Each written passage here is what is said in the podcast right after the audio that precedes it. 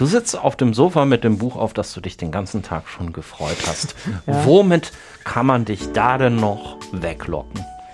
Ach, also ich würde mal sagen, BVB spielt gegen Manchester City, äh, wäre ja schon relativ leicht.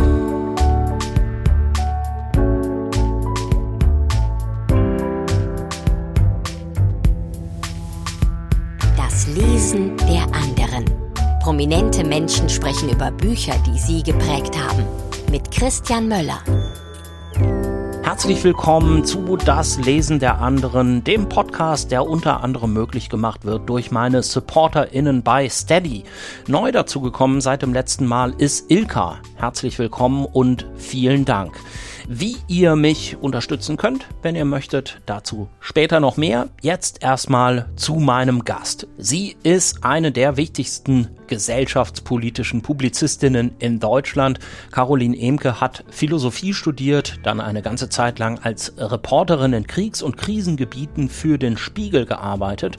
Heute schreibt sie eine Kolumne für die Süddeutsche Zeitung. Sie moderiert eine Gesprächsreihe in der Schaubühne Berlin und vor allem ist sie natürlich bekannt für ihre Bücher. Sie hat über die RAF geschrieben, über Krieg und Gewalt, über homosexuelles Begehren und über den Hass der die Gesellschaft auffrisst. Immer geht's bei Caroline Imke um das Verstehen der Gegenwart, so auch in ihrem neuen Buch Journal, Tagebuch in Zeiten der Pandemie. Über dieses Buch haben wir auch gesprochen in dieser Folge von Das Lesen der anderen, aber natürlich vor allem über die Bücher, die Caroline geprägt haben. Das hört ihr gleich nach der Werbung.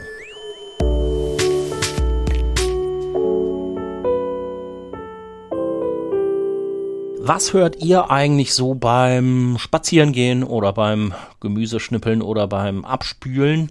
Ich hoffe natürlich, die Antwort lautet Podcasts, aber um ganz ehrlich zu sein, bei mir sind es in letzter Zeit auch ziemlich oft Hörbücher. Und Hörbücher hören, das geht gut mit Bookbeat. Bookbeat ist eine Hörbuch-App, in der habt ihr Zugriff auf über 100.000 Hörbücher und zwar als Flatrate. Das heißt, ihr könnt mit Bookbeat nicht nur ein Hörbuch pro Monat hören, wie bei vielen anderen Anbietern, sondern drei oder sieben oder zwanzig, so viel ihr halt wollt. Gut für Leute wie mich, die sich nicht so richtig entscheiden können. Ich höre zum Beispiel gerade, bin ich schon depressiv oder ist das noch das Leben von Till Räther und die Chronicles, das ist die Autobiografie von Bob Dylan, in dem Fall gelesen von Wolfgang Niedecken. Was auch immer ihr hören wollt, als HörerInnen von Das Lesen der anderen, kriegt ihr auf jeden Fall den ersten Monat Bookbeat gratis. Geht dazu einfach über die Landingpage bookbeat.de slash lesen. Den Link findet ihr auch nochmal in den Show Notes, bookbeat.de slash lesen oder ihr nutzt alternativ den Rabattcode lesen. Dabei wünsche ich euch viel Spaß, aber bitte trotzdem auch noch weiter Podcasts hören, okay? Hallo, liebe Caroline, schön, dass du dir Zeit nimmst. Ja, schön, dass ich hier sein kann. Mir und uns hier über die Bücher deines Lebens zu erzählen. Du hast spontan in unserer Vorab-Mail geschrieben, ja, okay, das ist der Termin und spontan sind das und das und das und das und das hier meine Bücher. Ist dir die Auswahl leicht gefallen? Eigentlich ja. Also ich glaube, ich hätte auch fünf andere nennen können. Aha. Also es, es gibt keinen Mangel an Büchern, die mir in unterschiedlichen Phasen meines Lebens oder zu unterschiedlichen Zeitpunkten meines Denkens viel bedeutet haben. Ich hätte jetzt natürlich auch mit äh, den wichtigsten Kinderbüchern anfangen können. Das habe ich mhm. jetzt nicht. Ja. Aber sagen wir mal so, die, die ich mir jetzt ausgewählt habe, haben tatsächlich so eine Bedeutung für mich, dass es mir in dem Sinne leicht gefallen ist, sie auch zu benennen. Weil viele andere Leute sagen auch immer, oh, das ist mir so schwer gefallen und ich hatte eine Liste mit 15 Büchern und dann musste ich was wegstreichen und das geht aber eigentlich auch nicht. Nee, das, so, so bist du nicht. Nee, also wie gesagt, die, klar, ich hätte natürlich, äh, kann man da mehr nennen, ja, oder ich hätte jetzt auch Texte nennen können, die als Teenagerin ganz, äh, wobei eins habe ich, das so eher ja. in diese Zeit fällt, aber äh, ja, ich finde jetzt schon fünf Bücher sind schon auch viel für so ein Gespräch, das wir uns jetzt vorgenommen haben, um darüber zu sprechen. Eins wäre schwer. Also wenn ich, wenn, wenn jetzt die Aufforderung gewesen wäre, das Buch meines Lebens, Ja. also das wäre jetzt völlig unmöglich gewesen. Ja. Jetzt hast du gerade schon gesagt, als Teenager oder Kinderbücher, wie war denn das bei dir in der Kindheit, in der Jugend mit dem Lesen? Wurde zu Hause viel gelesen? Also ich habe viel gelesen, Ja. aber ich war auch sehr, sehr viel draußen. Also ich war ein sportbegeistertes Kind. Äh, ich bin jüngere Schwester eines älteren Bruders. Da bleibt einem gar nicht viel anderes übrig. Also ich glaube, es wäre eine falsche Beschreibung zu sagen, ich wäre jetzt eine Leseratte gewesen, die überhaupt gar nicht nach draußen gekommen ist. Das wäre wirklich, das wäre wirklich Quatsch. Ich war auch sehr, sehr viel im Wald, und eben viel draußen und auf Basketball- oder Fußballplätzen. Aber ich habe eben auch also wirklich gern gelesen. Also du bist manchmal auf den Baum draufgeklettert, du hast aber auch, wie das in manchen Zeichnungen zu sehen ist, unter dem Baum gesessen, versunken in ein Buch. Nee, Nee. also, also wenn, wenn schon Wald, dann auch wirklich Wald. Also ich bin jetzt nie, dass ich mich erinnern könnte, mit einem Buch in den Wald gegangen, sondern das Lesen war dann schon zu Hause. Verbindest du denn bestimmte prägende Menschen mit dem Lesen? Also bei mir war das zum Beispiel mein, ist mir jetzt nochmal durch den Kopf gegangen, auch bei der Vorbereitung hier, bei mir war es mein Sozialkundelehrer, der hat mir dann so, als er gemerkt hat, oh, da ist jemand, der interessiert sich und dem kann man mal was geben. Und das waren dann auch so mit 16, 17 schon so Sachen, die mir bis heute was bedeuten, also so Minima Moralia von Theodor W. Adorno, habe ich natürlich damals überhaupt nicht verstanden, aber sah wahnsinnig schick aus, wenn man das irgendwo hin mitnehmen konnte.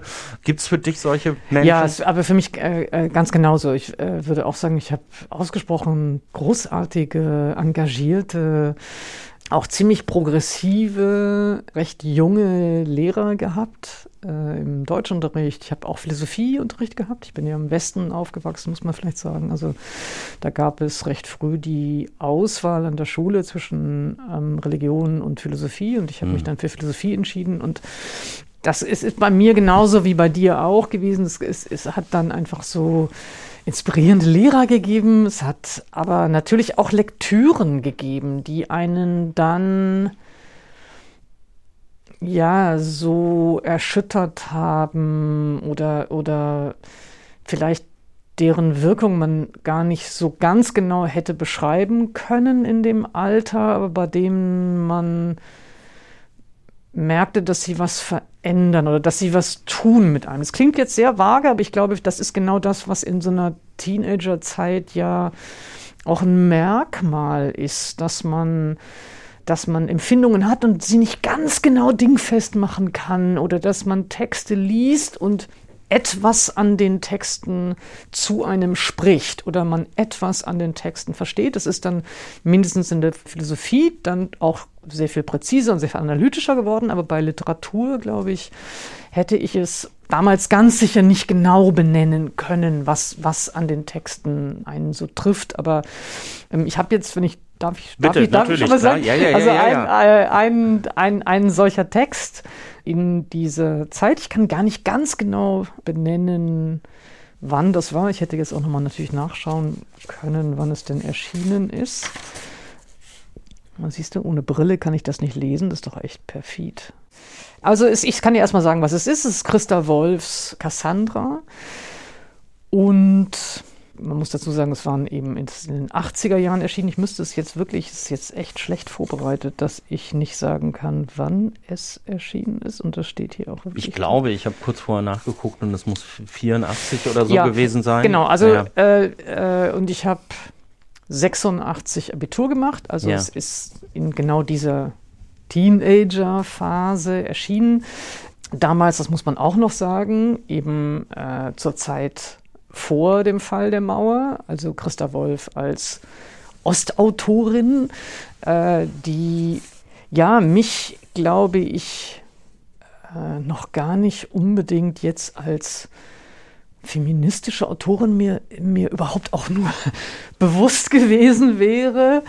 Aber ich glaube, in diesem Fall, bei diesem speziellen Buch, das war das erste Buch, das ich von Costa Wolf gelesen habe, mich vor allem durch die Poetik, durch den Rhythmus dieses Textes komplett soghaft gefangen genommen hat. Da war zum ersten Mal eine eine Stimme, die, die zeitgenössisch war, die gegenwärtig war, die Figuren äh, äh, ja vergegenwärtigt hat, so dass sie zu uns sprechen konnten, obgleich sie aus einem ganz anderen Kontext, aus einem ganz anderen Zeit, aus einem ganz anderen Raum ja sozusagen sprachen. Ja, das war, glaube ich, das erste Mal, dass es wirklich eine Autorin gab, wo ich mich, wo ich merkte, dass, dass, dass trifft ins Mark diese Sprache, dieser Rhythmus vor allem. Also ganz, ganz stark der Rhythmus von Christa Wolf. Und der Zufall wollte es, dass Christa Wolf einige Zeit später, ich meine zum Penn-Kongress in den Westen kam und das auch tatsächlich die erste Autorin war, die ich sehen wollte. Mhm. Also das gab es vorher. Also vorher mhm. las man Bücher oder ich las Bücher und hatte aber gar kein großes Interesse an den Autoren. Vielleicht waren die auch schon alle verstorben. Es war ja auch noch nicht so diese allgegen, die Zeit dieser allgegenwärtigen Autorinnen und Autorenlesungen damals, oder? Also gut, ich, vielleicht war ich auch einfach viel zu jung mhm. und, und hatte auch gar nicht jetzt so einen leichten Zugang vielleicht dazu. Also es war überhaupt das erste Mal, dass ich mich selber als Lesende wirklich auch so Verbi in Verbindung setzen wollte zu jemandem, die schrieb. Äh, nun kann man sagen, muss man überlegen, ob es überhaupt Alternativen vorher schon gegeben hätte bei meinen Lektüren. Wahrscheinlich nicht. Ich glaube, die Autoren, es waren ja praktisch nur männliche Autoren, die ich in der Schulzeit gelesen habe, also außer Annette von Droste-Hülshoff, die nee, nee, ja, aber so ungefähr, nee, außer Annette äh, Blyton. nee, war auch nicht. Außer Judith Kerr sicherlich, als Hitlers Rosa Kaninchen. Ach ja, natürlich. Das haben wir mm. Also, und wahrscheinlich außer den Bronte-Schwestern oder irgend sowas im Englischunterricht. Ja. Also, äh, aber ansonsten waren es nur, nur männliche Autoren. Und alle verstorben. Also muss man nachdenken, ob das stimmt, aber ich glaube, alle verstorben. Mm. Und dann bin ich eben da tatsächlich hin, ja, und habe Christa Wolf erlebt und habe überhaupt auch das erste Mal diese, diese merkwürdige Situation, dass man eben eine Person hinter einem Text hat und einen das erstmal ganz verwirrt und man einen fragt, habe ich mir die so vorgestellt oder habe ich mm. dann denke mal, was ist denn das eigentlich auch für eine Frage? Also wie soll mm. denn hm. jemand aussehen, die so schreibt? Also auch ganz merkwürdig und sie las eben selber, das erinnere ich noch sehr, sehr genau. Und ich bin, ich glaube, zum ersten und einzigen Mal in meinem ganzen Leben anschließend hingegangen und habe um ein Autogramm gebeten und wow. dieses Buch habe ich auch dabei. Ja, super. Ganz, ganz kurz nochmal. Ja äh, legst es jetzt zwar schon wieder auf den Stapel, ja, nein, aber lass uns noch einen Moment dabei bleiben. Denn das ist ja doch erstaunlich. Du hast es gerade schon angedeutet. Es ist, es geht um Figuren aus einem anderen Raum und einer anderen Zeit. Also Cassandra, die schöne Seherin aus der griechischen Antike. Ich habe ein bisschen äh, in den Text hineingelesen, ja. habe mich auch noch mal vorher so ein bisschen schlau gemacht. Also die glaube, die Tochter von, äh, von König Priamos mhm. und der Gott Apollo verliebt sich in sie und verleiht ihr diese Sehergabe und als sie ihn dann aber abweist, verflucht er sie dazu, dass das, was sie sieht, von allen nicht für äh, nicht nicht ernst genommen wird. Mhm. Also dass man ihren Prophezeiungen nicht glaubt. Ungefähr so kann man es, glaube ich, ja. umreißen. Ne? Und Christa Wolf diese Texte der griechischen Mythologie, die sind ja vielleicht noch auch in den 70er, 80er Jahren irgendwie präsenter gewesen als, als Schullektüre aus irgendwelchen Gustav Schwab, die sagen des klassischen mhm. Altertums und so weiter. Aber ausgerechnet etwas aus dieser Zeit, was Christa Wolf jetzt auf ihre Art vergegenwärtigt, wie du mhm. gerade gesagt hast, mhm. in die Gegenwart hineinholt. Mhm. Und ausgerechnet das nimmst du wahr als etwas, was du zum ersten Mal mit der Stimme einer bestimmten Autorin verbindest. Ja, also äh, vielleicht muss man sagen, ich bin jetzt nicht auf ein altgriechisches, humanistisches Gymnasium ge äh, gegangen. Ich habe kein Altgriechisch gelernt. Das äh, vielleicht unterstellt man manchmal, äh, wenn man weiß, dass ich später Philosophie studiert habe, aber ähm, das war bei mir nicht der Fall. Also es, das, die Voraussetzung meiner Berührung für diesen Text war nicht dass ich sozusagen mich in den, in den Texten eben der Antike so ausgekannt hätte oder dass ich mich schon lange mit der Figur der Cassandra beschäftigt, ja. überhaupt nicht, sondern ich bin in dem Sinne komplett ignorant äh, in diesen Text gefallen und es war tatsächlich Christa Wolfs Gabe, eine solche Figur für jemanden ohne Vorwissen so präsent zu machen, diese die, die Stimme einer Figur, die gefangen ist, die bestraft wird, die eingesperrt ist und aus einer Gemeinschaft dadurch herausfällt, dass ihr Wissen unerwünscht ist oder eben ihre Sehergabe. Und dieses Gefühl, ich glaube, das, was was mich sicherlich auch so berührt hat und auch bis heute noch, also immer noch, wenn ich immer, wenn ich dieses Buch wieder aufschlage und in den Text eintauche, erfüllt einen, ja, wie vorhin auch schon gesagt, so soghaft diese Stimme der Verzweiflung, der Diskrepanz zwischen dem etwas ahnen, etwas sehen, etwas wissen, von dem man glaubt, dass es der Gemeinschaft helfen könnte, wenn sie es ernst nehmen. Ja, das muss man immer dazu sagen. Also ja. Das ist ja das Tragische an dieser Figur. Und die eben bestraft und abgelehnt und, und ja gefürchtet wird auch, das muss man sagen, für dieses Wissen. Und ich kann gar nicht sagen, dass ich in der Zeit, als ich es damals gelesen habe, also es kam dann ja später noch ein Text von Christa Wolf eben die Voraussetzungen einer Erzählung, in der sie sehr lange und sehr ausführlich ähm, über ihre eigenen Recherchearbeiten zu diesem Buch gesprochen hat. Das kannte ich natürlich in dem Moment, in dem ich erstmal mm. den Roman las, noch nicht. Ich glaube auch gar nicht, dass ich, als ich es damals gelesen habe, jetzt schon es sozusagen biografisch gedeutet hätte und in dieser Figur der Cassandra Christa Wolfs eigene Situation ja. äh, in der DDR äh, damit assoziiert hätte.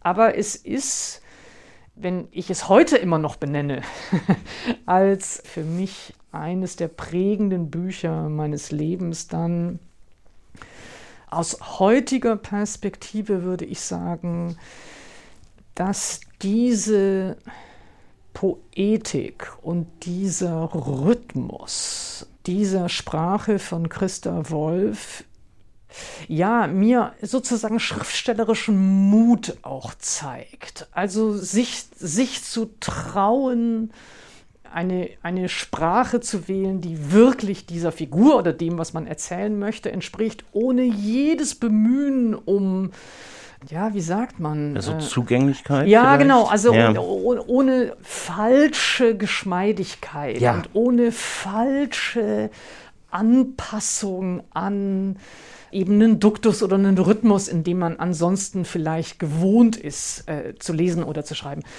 Und du liest, du, wenn, wenn du dieses Buch beginnst, haut es dich mit einer Wucht immer noch, immer noch, immer noch weg ja, was für eine eigene Setzung diese Sprache und dieser mm. Rhythmus ist. Und äh, man bewundert ja auch Dinge, die man se selber gar nicht kann, oder man bewundert ja, ja, gerade Dinge, die man selber gar nicht kann. Ähm, ja, also das ist etwas, was mich bis heute noch beeindruckt. Und wenn ich manchmal hader oder unsicher bin oder äh, suche nach einer eigenen Stimme, dann hilft es mir einfach nur, das Buch zu nehmen und, und sozusagen ein bisschen hineinzulesen und dann, dann stiftet es mich an mit Mut. Das ist sehr schön. es, es ist natürlich auch irgendwie jetzt so eine, diese Verbindung zur Gegenwart, die liegt natürlich gerade auch so ein bisschen total auf, auf der Hand. Ja, jetzt akut. Absolut. Also einerseits natürlich, aber da, da ist man dann auch schon wieder in relativ platte Deutungsgefilde irgendwie unterwegs. Ne? Also ja, aber das ist ja bei klassischen Texten. Ob man jetzt Virologie oder, oder Klimawandel absolut, nimmt. Ne? Absolut, also, absolut. Aber ich glaube, das ist ja die, die Magie von der, von antiken Figuren oder von eben antiken Erzählungen oder auch von biblischen Geschichten, dass sie Psychogramme zeichnen oder eben Situationen beschreiben oder Konflikte beschreiben die Zeit überdauern und äh, die man sich wieder anschauen kann und in denen man sich dann immer noch spiegeln kann, obgleich sie eben einen ganz anderen Kontext oder eine ganz andere Zeit beschreiben. Und manchmal, wenn man da jetzt Viola Priesemann oder Melanie Brinkmann äh, in den abendlichen Gesprächssendungen sieht, die verzweiflungsvoll mit ihrem Wissen versuchen, eine Gesellschaft zu warnen und vor Politiker, PolitikerInnen sitzen, an denen dieses Wissen komplett abprallt. Ich meine, die werden jetzt nicht bestraft und nicht mehr eingesperrt, ja. aber sie werden halt einfach es bleibt konsequenzlos, sagen wir mal so. Das ist vielleicht auch eine andere Form von Fluch. Ja, und sie werden auf so eine, also wenn man sich diese Talkshows dann überhaupt noch geben mag, sie werden auf so eine ähm, beschämende Art und Weise auch belächelt von ja. irgendwelchen Leuten, ja. die, äh, die nicht in die Nähe kommen, irgendwie so solches Wissen überhaupt zu haben. Ja, das ja. ist eine gute Beschreibung. Also dass ich, man ist auch wirklich äh, schmerzverzerrt und peinlich berührt, wenn man diese Situation da immer sieht, wie, wie ja, also wie sie so ab, ab moderiert werden mit so einem gleichgültigen Lächeln. Hm.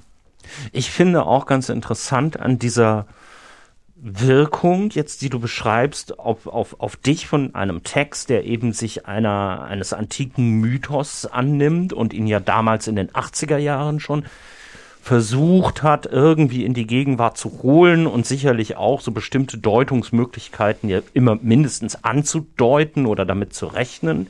Heute können wir es uns jetzt wieder nehmen, um uns was über unsere eigene Situation klar ja. zu machen.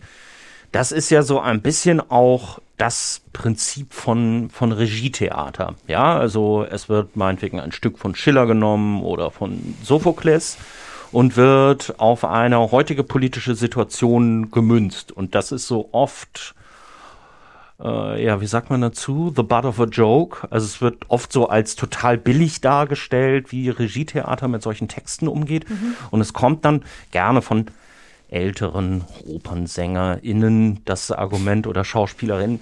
Ja, wissen's, die Leute sollen sich halt einfach ihr eigenes Stück schreiben, wenn, wenn sie denn was über unsere Situation sagen wollen. Und ich denke immer so, nee, es funktioniert ja nur so, dass ich weiß, dieser Text oder dieser Mythos der Cassandra ist ja nun ganz bestimmt nicht für meine Situation ursprünglich mal geschrieben worden. Er funktioniert aber trotzdem in dieser Aktualisierung und das ist ja ein ganz, eine ganz andere Dynamik, als wenn man sagt, ich schreibe jetzt einen aktuellen Text auf unsere politische Lage bezogen. Absolut. Wobei das Interessante bei Christa Wolf, also sowohl bei Cassandra als auch äh, später, sie hat das, äh, hat ja nochmal eine Figur genommen, nämlich Medea, äh, die sie dann eben auch in einem, einem, einem Roman vergegenwärtigt hat. Es ist ja nicht so, dass sie die Figur nimmt und wir dieser Figur in den 80er Jahren in der DDR begegnen, sondern sie bleibt ja absolut in dieser Zeit. Sie gibt ihr nur eine literarisch-poetische Ausformung oder Ausgestaltung oder äh, sie eignet sich äh, diese Figur an, aber sie bleibt ja, ja. in der Zeit. Stimmt. Und äh, in dem Sinne würde ich sagen, das ist eben eher als äh, äh, wie, wie, man einen Stoff von Shakespeare nehmen kann oder, oder äh, also wem auch immer und ohne das große Bemühen, mm. äh, den Stoff in die heutige Zeit zu setzen, ja, aber ja. trotzdem zu glauben oder vielleicht sogar gerade zu glauben, wenn man ihn als klassischen Stoff auch verhandelt, dass er, ich sage jetzt mal beim Publikum, vielleicht viel eher die Möglichkeit erzeugt, sich darin in der Gegenwart zu spiegeln, weil ich glaube, dass man, also so ging es mir bei diesen Texten, also sowohl bei Cassandra übrigens auch bei Medea, ist auch ein ganz, ganz, ganz starker Text für mich, in dem ich eben gar nicht abgelenkt werde durch eine Modernisierung, sondern ähm, mhm. sozusagen die, die, ja, die Figurenausgestaltung, deren Affektwelt, deren Erfahrungswelt mir derart eindringlich nahegebracht wird. Natürlich mit einer Deutung dieser Affekte von also der Autoren, klar. Ja. Das ist, also ich glaube, mindestens ich bin dann viel durchlässiger, viel poröser, viel eher empathisch auch bereit oder auch fähig, mich in diese Figurenwelt hineinzudenken und damit eben auch diese Konflikte durchzuspielen, ja. sodass ich sie dann eben vielleicht als klassische Konflikte oder eben als klassische moralische Dilemmata wiedererkenne, wenn sie mir in der Gegenwart begegnen.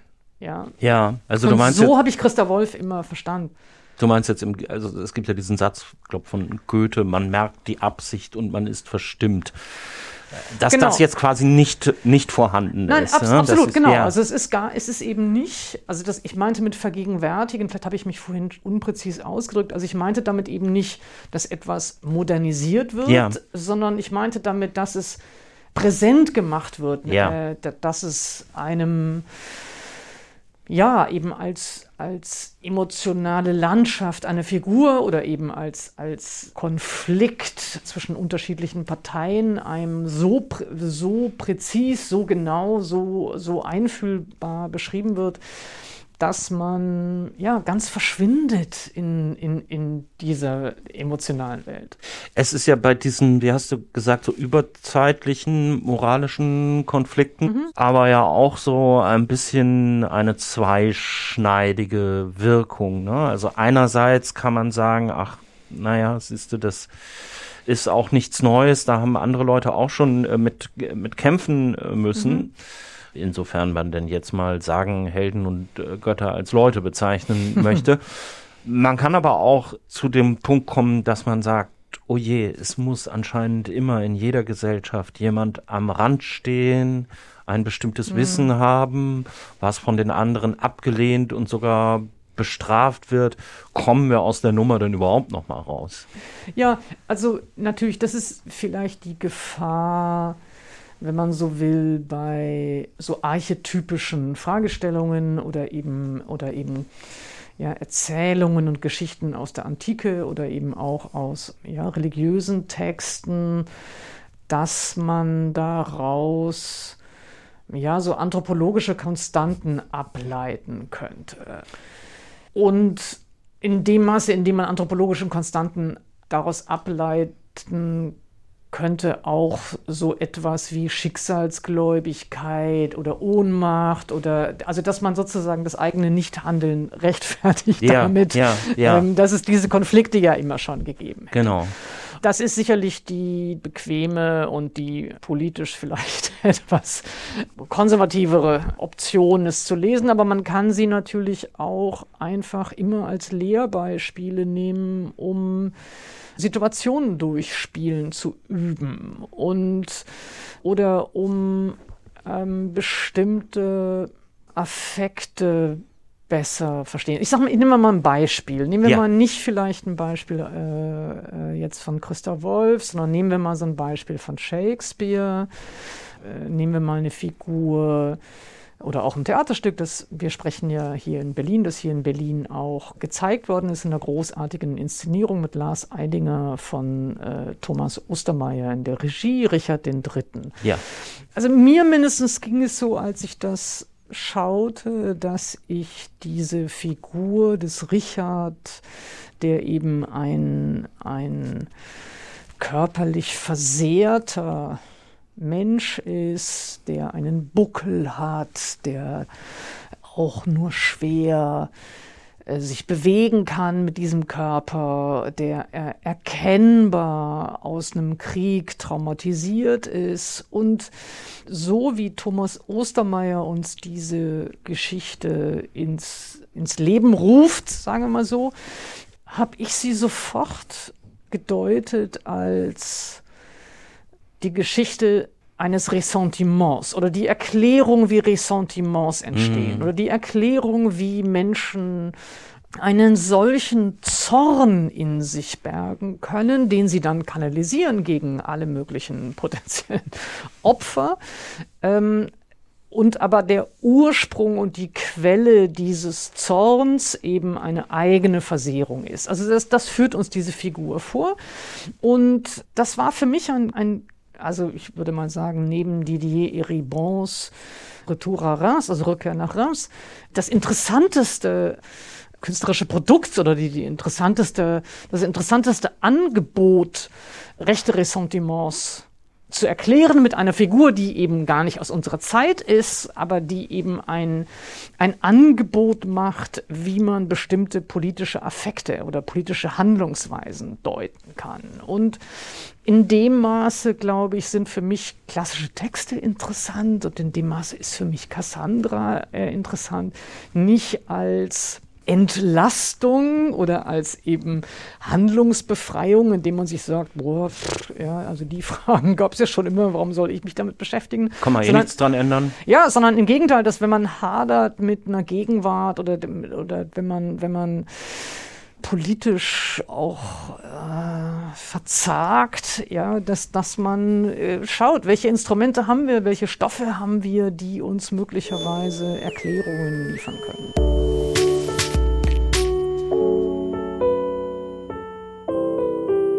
Das Lesen der anderen heute mit der Publizistin Caroline Emke und mit freundlicher Unterstützung des Verlages Mattes und Salz. Darüber freue ich mich persönlich sehr, denn das ist tatsächlich einer meiner Lieblingsverlage. Mattes und Salz machen tolle Bücher, die ich euch gerne ans Herz lege. Ich zum Beispiel mag besonders gern die Reihe Naturkunden, herausgegeben von Judith Schalansky. Judith Schalansky ist Schriftstellerin und sie ist Buchgestalterin. Das sind also auch immer sehr schön gestaltete Bücher über Tiere, Pflanzen und andere Dinge in der Natur. Es gibt zum Beispiel ein Buch über die Sprache der Vögel.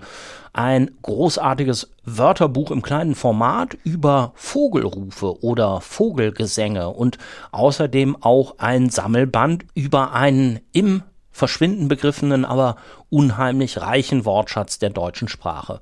Es gibt außerdem in dieser Reihe Bücher über Nashörner, über Haustiere, über Algen, über Bakterien und mein persönlicher Favorit über Krähen. Die Reihe Naturkunden aus dem Verlag Mattes und Seitz. Schaut euch doch mal um auf mattes-seitz-berlin.de. Ich packe euch den Link aber auch nochmal in die Show Notes auf das Lesen der anderen.de. So, und jetzt geht's weiter im Gespräch mit Caroline Imke. Kommen wir zum zweiten Buch auf deinem Stapel, wobei ich mich gefragt habe, es sind jetzt zwei relativ ähnliche Bücher in deiner Mail drin gewesen, ob die ob die eventuell zusammengehören. Ich sage erstmal das zweite, das ist Jean-Paul Sartre, Betrachtungen über die Judenfrage. Ach so, guck mal, den habe ich doch gar nicht aus dem Rucksack rausgeholt. Ich hatte, den, ich hatte die ja mitgebracht, die ja. Bücher, weil ich nicht gar nicht genau wusste. Achso, doch, doch, doch, habe ich doch. Okay, und warum ist das jetzt ähnlich? Das ist ähnlich zu was? Zu vielleicht im, in einem ähnlichen Gesamtbereich wie Jean Amery, jenseits von Schuld und Sühne. Oder siehst du ah, das gar nicht? Interessant. Ja, das, äh, das wirst du dann aufschlüsseln. Vielleicht hast, nee, das ist ja nein, ich meinte jetzt gar nicht in Bezug auf den Text, sondern vielleicht ja. Äh, siehst du ja auch dann Verbindungen, die mir selber gar nicht so naja, jetzt nur die, nur die offensichtlichsten, dass es. Also jüdische Texte, also. Dass es äh, jüdische Texte sind und dass es ähm, um, beides auch, naja gut, der Sartre. Mit Antisemitismus. Ist, dass es mit Antisemitismus ja. zu tun hat. Ja, ja mehr ähm, habe ich jetzt eigentlich gar nicht gemeint. Äh, nee, nee, doch, doch. Das ist auch sicherlich, wenn ich jetzt meine philosophisch-politische Sozialisation, das klingt jetzt ein bisschen hochtrabend, aber wenn ich darüber nachdenke, ist das sicherlich die eine große Frage, die mich geprägt hat, wie kaum etwas anderes, die Beschäftigung mit der Geschichte des Antisemitismus, die Beschäftigung mit dem Nationalsozialismus und insofern macht das Sinn sozusagen, ja. dass da, da hätte ich auch noch sehr viel mehr Titel jetzt benennen können. Bei Sartre Reflexion zur Judenfrage muss ich sagen, es ist, also ich werde ja manchmal gefragt, was ich empfehlen würde für Texte zur Homosexualität oder was ich mhm. empfehlen würde an Texten zu eben Homo- und Transfeindlichkeit. Und ich sage dann immer Jean-Paul Sartres Reflexionen zur Judenfrage. Ah, ja.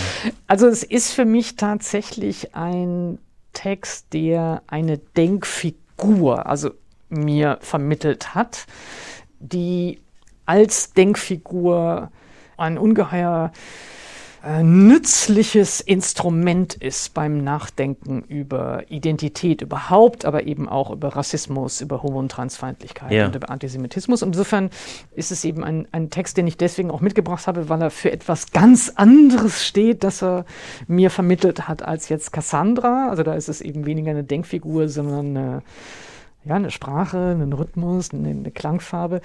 Und bei Sartre äh, ist das für mich bis heute, also ist für mich tatsächlich einer der wichtigsten Texte, die ich je gelesen habe und bis heute einer der mein Denken am stärksten prägenden Texte überhaupt, weil Sartre sehr, sehr genau beschreibt, dass es für Angehörige von Minderheiten, in seinem Fall eben für Jüdinnen und Juden, hm, aber es lässt sich eben für andere Angehörige von anderen kulturellen oder, oder religiösen Minderheiten ebenso sagen, dass es gar nicht entscheidend ist, wie sie sich selbst verhalten zu einer bestimmten Religion oder eben zu ihrem Begehren oder äh, zu der Hautfarbe, dass es gar nicht allen Menschen gegeben ist,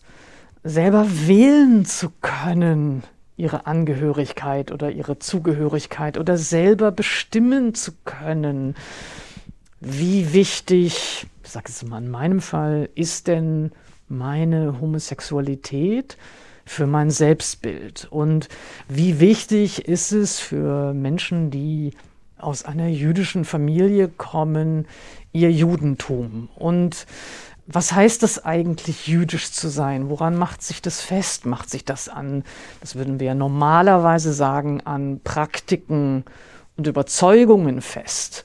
Und was Sartre eben beschreibt, ist, dass es leider nicht so ist, dass wir alle gleichermaßen selbst bestimmen können, wie wir uns womit wir uns identifizieren wollen oder, oder wie wir uns zugehörig fühlen zu einer bestimmten Gruppe, sondern dass eben Antisemitismus und Rassismus und eben dann auch Homo- und Transfeindlichkeit Menschen wie mich oder eben Jüdinnen und Juden oder schwarze Deutsche von außen als etwas markieren und Sie können bestreiten, wie Sie wollen, dass das für Sie selber ja. relevant ist. Sie können bestreiten, wie Sie wollen, dass Sie überhaupt gar nicht äh, in irgendeiner Weise jüdisch-religiöse Rituale äh, praktizieren, sondern es ist eine, es entsteht über diese Zuschreibung von außen, es entsteht über die Fremdwahrnehmung, es entsteht über den Antisemitismus, über den Rassismus und die Homo- und Transfeindlichkeit eben eine soziale Situation,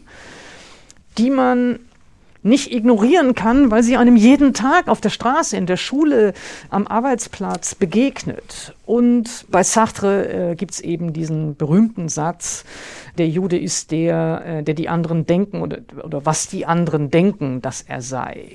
Ja, mm. also dass sozusagen die eigene Identität eben doch auch sehr, sehr stark durch das bestimmt wird, was andere einem zuschreiben. Nicht, weil man so wäre, sondern weil man mit dieser Zuschreibung die ganze Zeit zu tun hat. Ja. ja.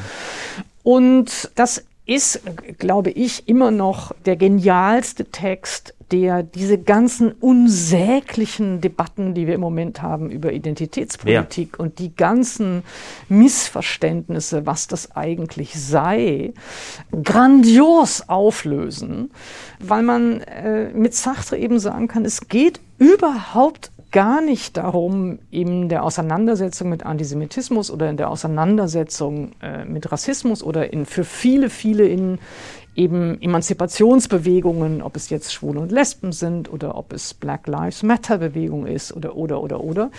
Es geht überhaupt gar nicht darum, eine essentielle, einen essentiellen Kern einer Identität zu behaupten das ist ja so, der neuerliche Vorwurf, genau. der auch viel, von vielen Linken häufig Genau, das ist genau diese Unterstellung, dass wer in diese Anerkennungsauseinandersetzungen oder ich, also so nenne ich sie. Ja, in diese Kämpfe um Anerkennung hinein sich begibt, dass man mit einem aufgeladenen Begriff von Identität arbeiten müsste, dass man anti-universalistisch sei und, und, und, und, und, ja. Und Aber find, findest du das so völlig falsch? Ja, total. Ja. Komplett absurd, ja. Also ich würde jetzt sagen, also ich für mich würde sagen, ich bin nun durch und durch universalistisch und ich bin absolut anti-essentialistisch, also alle Zuschreibungen von irgendeiner verklumpten Vorstellung von Identität löst bei mir äh,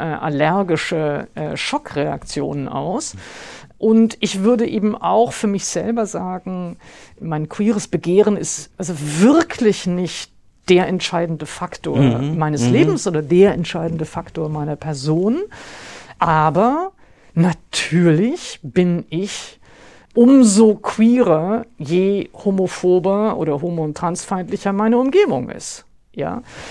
Und, und insofern würde ich sagen, natürlich gibt es etwas, das ich mit allen Menschen teile, die queer sind. Wir teilen die Ablehnung, wir teilen die Diskriminierung, wir teilen, also da kann man dann immer sagen, ich bin noch privilegierter als sehr, sehr viele andere. Also ich will jetzt gar nicht sozusagen ja, ja. behaupten, dass ja, es da gar keine Differenzierung mehr gäbe oder dass es nicht Fragen von Intersektionalität gäbe. Natürlich gibt es das.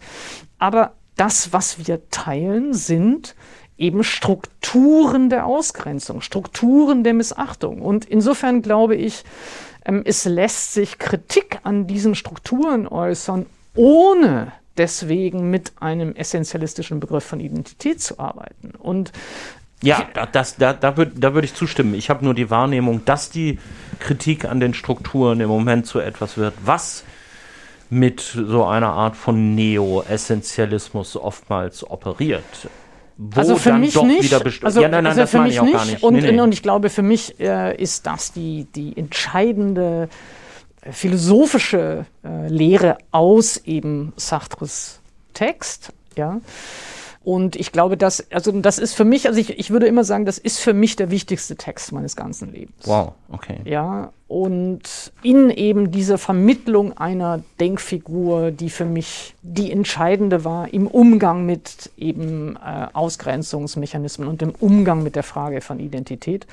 Ist übrigens sehr lustig, weil ich im letzten Jahr zum ersten Mal begonnen habe, Simone de Beauvoir zu lesen. Und äh, ich glaube, man unterstellt immer ja, äh, auch so queeren Intellektuellen ja, ja. oder, oder, eben, oder Feministinnen, ja. man unterstellt, ja, die haben doch bestimmt Simone de Beauvoir gelesen. Ich habe das nie in meinem Leben gelesen. Okay. Aber eben sehr, sehr starke Beschäftigung mit Jean-Paul Sartre. Und Wie kam es dazu denn?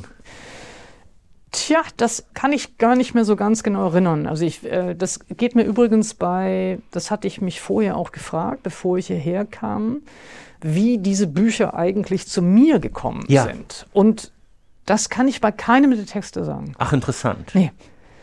Also bei Sartre würde ich jetzt verm vermuten, ich glaube, dass ich erst Sartre-Theaterstücke gelesen habe und ich mhm. glaube auch, dass ich schon in der Schule wir uns mit äh, Existenzialismus beschäftigt hatten im Philosophieunterricht. Also dass es, glaube ich, schon so eine Vorprägung ja, ja. gab.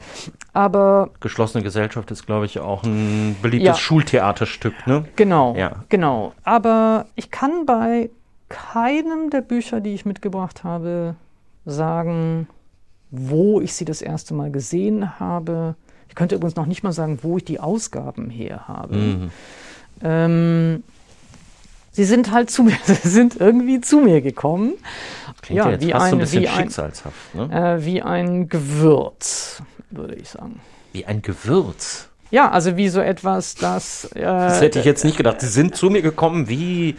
Na, ich weiß nicht, also. Ne, aus oder so. Das na, ich, ich weiß auch nicht. Also vielleicht war es eine schwachsinnige Metapher. äh, nee, ich hatte jetzt einfach an irgendwas gedacht, das, ja, weiß ich auch nicht. Was dein Leben auf eine bestimmte Art und Weise bereichert. Ja, nee, prägt dann oder auch prägt, allem. Also, ja. da, da, äh, so, aber vielleicht ist Gewürz jetzt auch falsch. Gewürz ist ja doch immer, was man ja so drüber streut. Da hätte ich jetzt gedacht, die Möhre prägt mich noch mehr als der Pfeffer, aber. Ähm, ähm, ja, aber Gut, das, das sind jetzt äh, andere Fragen. Ich habe bei alledem, was du beschreibst, gedacht an diesen Satz von Hannah Arendt, ich glaube, in diesem berühmten äh, Fernsehgespräch mit Günter Gauss, wenn ich als Jüdin angegriffen werde, ja. muss ich mich auch als Jüdin verteidigen ja. und nicht im Namen irgendeiner Humanität. Also das beschreibt ja auch so ein bisschen, was du jetzt über Essentialismus und Universalismus gesagt ja, hast. Ja, also ich glaube auch. Also natürlich in dem Moment, in dem ich so, habe ich diesen Hannah Arendt-Satz, der ist tatsächlich in dem Gespräch ähm, auch immer verstanden, dass man eben sagen muss, in dem Moment, in dem ich als queere Person, als Frau, als als Intellektuelle angegriffen werde oder eben als Jüdin angegriffen werde, in dem Moment reagiere ich auch als.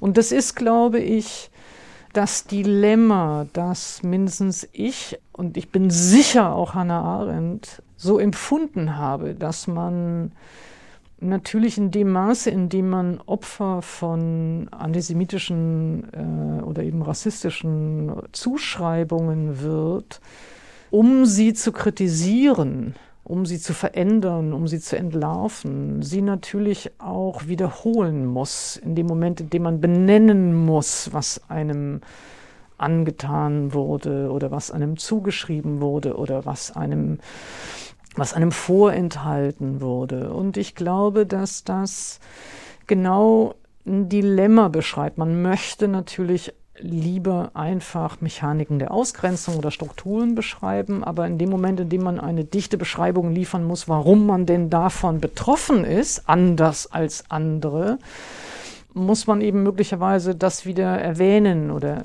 ja und ich glaube, das birgt eine ganze Reihe von von Schwierigkeiten. Die eine ist die, die wir schon benannt haben, dass einem dadurch eben leicht unterstellt wird, ja, man sei ja obsessiv beschäftigt mit diesen ja, Fragen, ja. ja, oder es wird einem dann auch immer Aktivismus unterstellt oder eine besondere Empörungskultur oder Beleidigtheit oder so. Also gleichzeitig muss man ja rechtfertigen, warum man überhaupt Kritik äußert. Insofern kommt man, glaube ich, nicht umhin, diese Erfahrungen dann auch zu beschreiben, denn sonst wäre es einfach nur ein gehaltloser Vorwurf.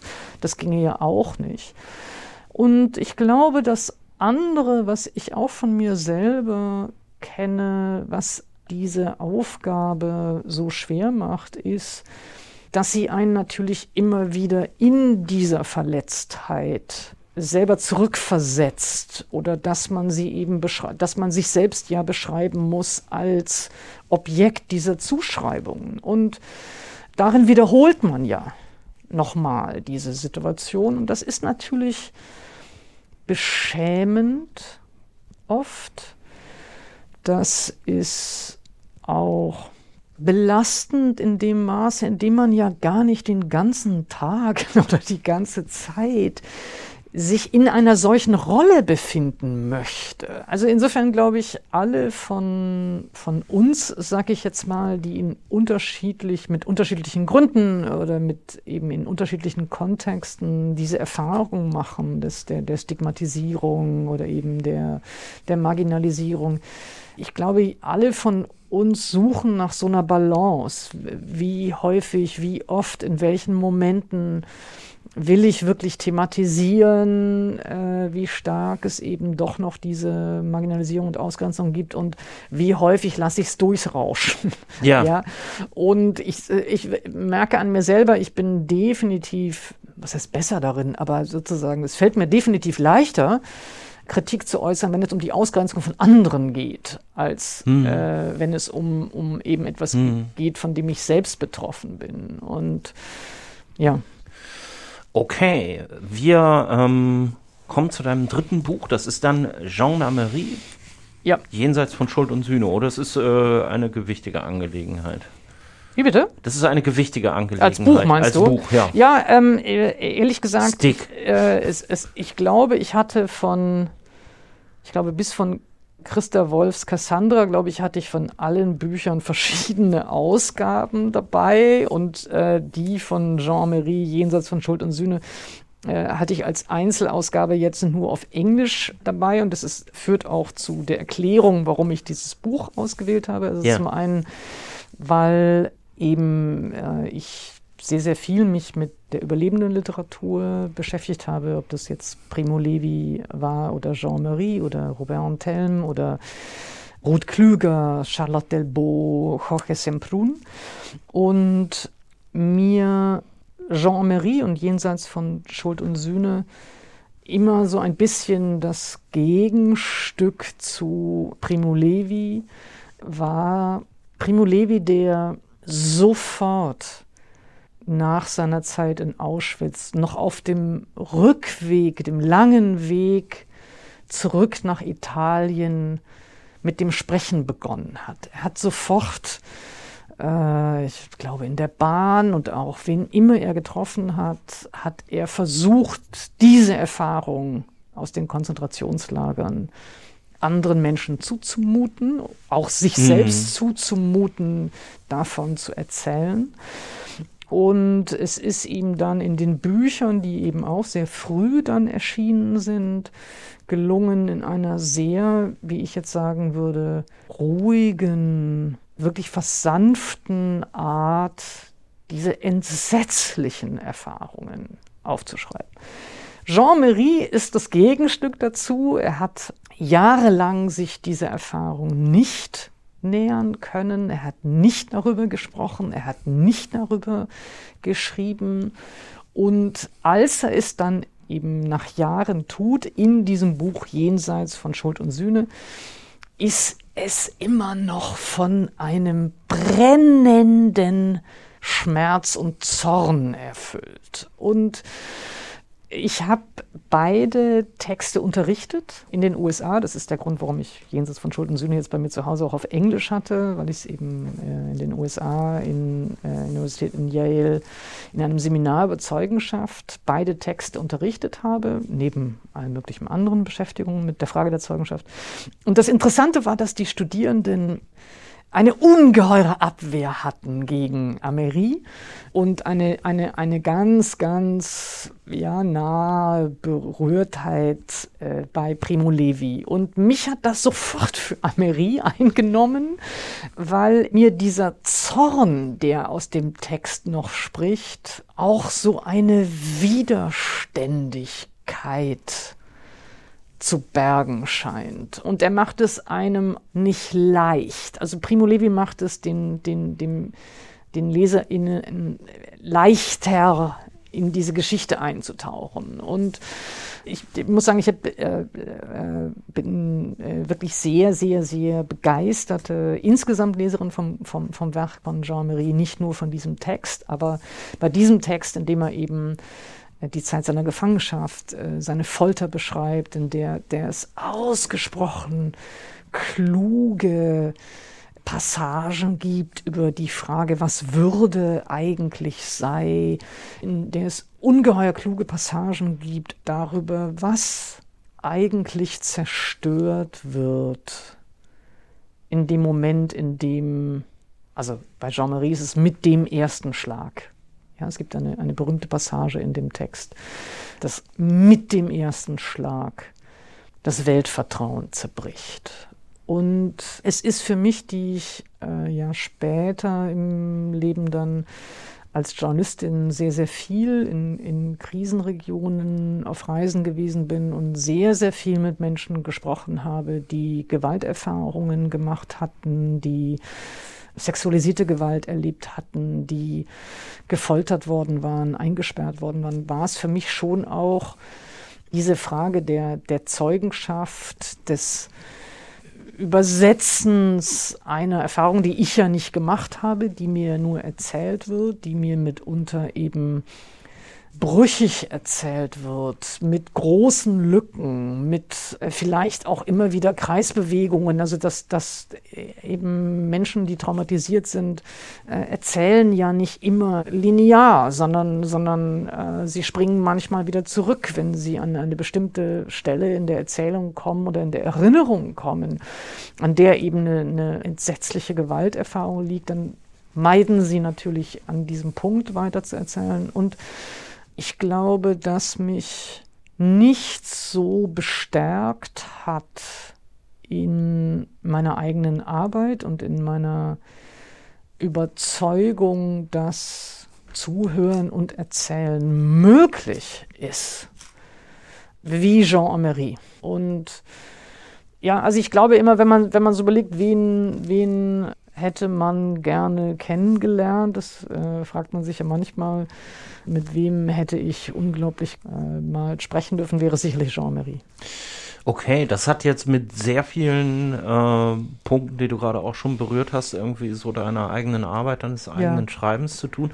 Und es verbindet sich ja auch nochmal ganz interessant mit dem, was wir eben über Sartre ja. gesagt haben. Also auf der einen Seite die Möglichkeit, von sich selbst auszugehen und von sich selbst zu erzählen, eine Erfahrung zu teilen, sozusagen sich selbst zu bezeugen, wenn mhm. man das so mhm. überhaupt sagen kann. Ja. ist ja ein bisschen Widerspruch in sich. Ne?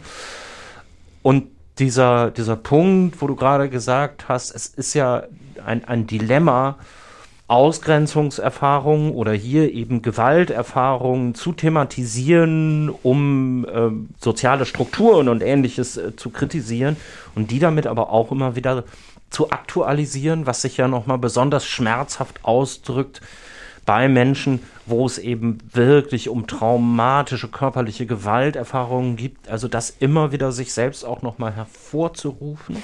Ja, ich und, glaube. Entschuldigung, Entschuldigung ganz, ganz kurz die, die eine Frage ja, dazu wenn du das dann selbst, ich sage jetzt mal einfach so platt ausläuten, als Reporterin mhm. herausholen musstest, vielleicht auch durch Fragen oder durch auch merken, hier gibt es jetzt eigentlich einen Punkt, da möchte er oder sie noch nicht hin und ja. da wird jetzt so eine Kreisbewegung dann irgendwie mhm. ausgelöst und ich müsste jetzt von meinem Job her und auch damit das Ganze hier überhaupt Sinn ergibt weiter mhm. fragen, wie gehst du denn in der Situation damit um? Weil das also, hat ja was sehr Gewaltvolles, auch diese Frage. Nein, nein, absolut. Also es ist natürlich ungeheuer fragil, es ist ungeheuer riskant, äh, es verlangt immer, immer, immer Orientierung am Gegenüber und jetzt nicht Orientierung an, ich möchte gerne eine Reportage schreiben.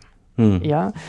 Aber insofern hat es endlos viele Situationen gegeben, in denen Menschen mit mir gesprochen haben, die nie in Texte hineingefunden haben. Entweder mm. weil sie das nicht wollten oder mm. weil es eben sozusagen gar nicht eine, eine Geschichte, eine Erinnerung, eine Erzählung, eine Erfahrung gegeben hätte, die man hätte so aufschreiben können. Aber ich glaube, dass das ist ja eine Frage ist der Hermeneutik. Also sozusagen, ich kann ja auch eine ganze Reihe von Spuren wahrnehmen von einer Gewalterfahrung. Das muss nicht immer eine ganze ausformulierte Erzählung sein. Natürlich kann ich aus dem Schweigen an bestimmten Stellen, bestimmten körperlichen Reaktionen auch etwas ableiten oder ich kann sie oder ich muss es gar nicht unbedingt daraus ableiten, aber ich kann sie hier beschreiben. Und natürlich ist, das muss man schon sagen, äh, meine äh, Erfahrung eben, dass äh, sehr, sehr viele Menschen gerne erzählen wollen ja, mhm. also dass es nicht darum geht, dass man Menschen bedrängt äh, und ihnen etwas abverlangt, was sie nicht möchten oder, oder vielleicht äh, noch nicht können. Das ist übrigens meiner Ansicht nach auch eine der Dinge, die, die aus Jean-Emery zu lernen ist, dieser Beschreibung von das, was zerbricht, ist das Vertrauen ja, war für mich auch immer ein Hinweis darauf, dass es möglicherweise nicht so ist, dass Menschen, die die Gewalterfahrung gemacht haben, sich gar nicht erinnern könnten, ja, oder dass sie sie nicht gerne benennen und beschreiben möchten, sondern dass sie manchmal uns nicht zutrauen, dass es uns wirklich interessiert, dass wir es wirklich wissen wollen, dass wir es aushalten können, ja, dass wir sie nicht fragen. Und also in dem Maße, in dem ich ernst nehme, dass das Vertrauen in die Welt zerbricht oder eben berührt wird. Insofern kann ich es auch als Aufgabe verstehen, das mindestens anzubieten, ja? Und dann zu schauen, ob Menschen mit mir sprechen wollen und, und, eine Erfahrung beschreiben wollen oder nicht. Und mindestens aus meiner Zeit in solchen Regionen ist das eine sehr, sehr weit verbreitete Erfahrung gewesen oder eine wiederkehrende Erfahrung gewesen, dass Menschen äh, mich gefragt haben, schreibst du das auf? Ja, äh, deswegen kann man daran scheitern. Ja, deswegen kann es misslingen. Deswegen äh, kann es immer noch ja, sein, dass einem, dass einem Zeichen entgehen oder Hinweise entgehen. Aber sagen wir mal so, ich, ich fand es eigentlich immer besonders fragwürdig, wenn ja, also wenn sozusagen so eine, so eine Unterstellung immer suggerierte, ja, die möchten ja gar nicht erzählen oder die können sich ja gar nicht erinnern oder die können sich nicht genau genug erinnern oder da bleiben ja irgendwelche Lücken oder, oder eben Widersprüchlichkeiten in den Erzählungen und ich finde eben, die Lücken in der Erzählung können eine ganz angemessene Beschreibung einer Erfahrung sein. Und sie gehören dann eben auch genauso repräsentiert in dem Text. Ja, und also so habe ich zumindest äh, meine Aufgabe wahrgenommen und ich weiß nicht, ich habe neulich mit äh, Margarete Stokowski darüber geredet, welches sind die Bücher, die am, im eigenen Bücherregal, die am meisten angegrabbelt sind, ja, ja. oder die man am häufigsten nochmal, ja, wo man am häufigsten nochmal nachschlägt oder so. Und das ist, ist bei mir, der ist jetzt gar nicht so angegrabbelt, aber. Wollte gerade sagen, das äh, sieht äh, Ich finde, er sieht auch noch ganz, er ist noch ganz ordentlich aus, aus aber ne? es ist ja. natürlich jetzt auch in dem Fall, was ich mitgebracht habe, ist eben ein ein Buch aus der Werkausgabe, die ich mir dann auch erst sehr viel später habe leisten können. Und äh, es gibt eben andere Ausgaben, äh, die sind schon sehr viel angeditschter.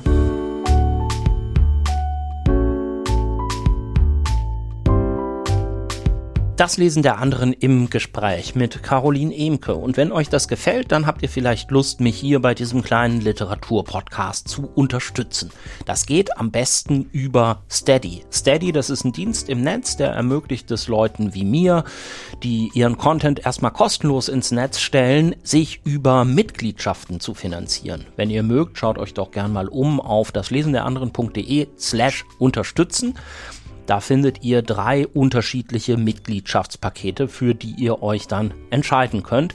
Gerade ist die Gelegenheit günstig, denn bis Ende Juni habe ich noch eine kleine Rabattaktion für neue Mitglieder. Auf alle Jahrespakete gibt es 10% Ermäßigung das lesen der anderen.de slash Unterstützung. Und wenn ihr mich unterstützt, dann kriegt ihr alle neuen Folgen immer ein paar Tage früher als alle anderen und außerdem komplett werbefrei.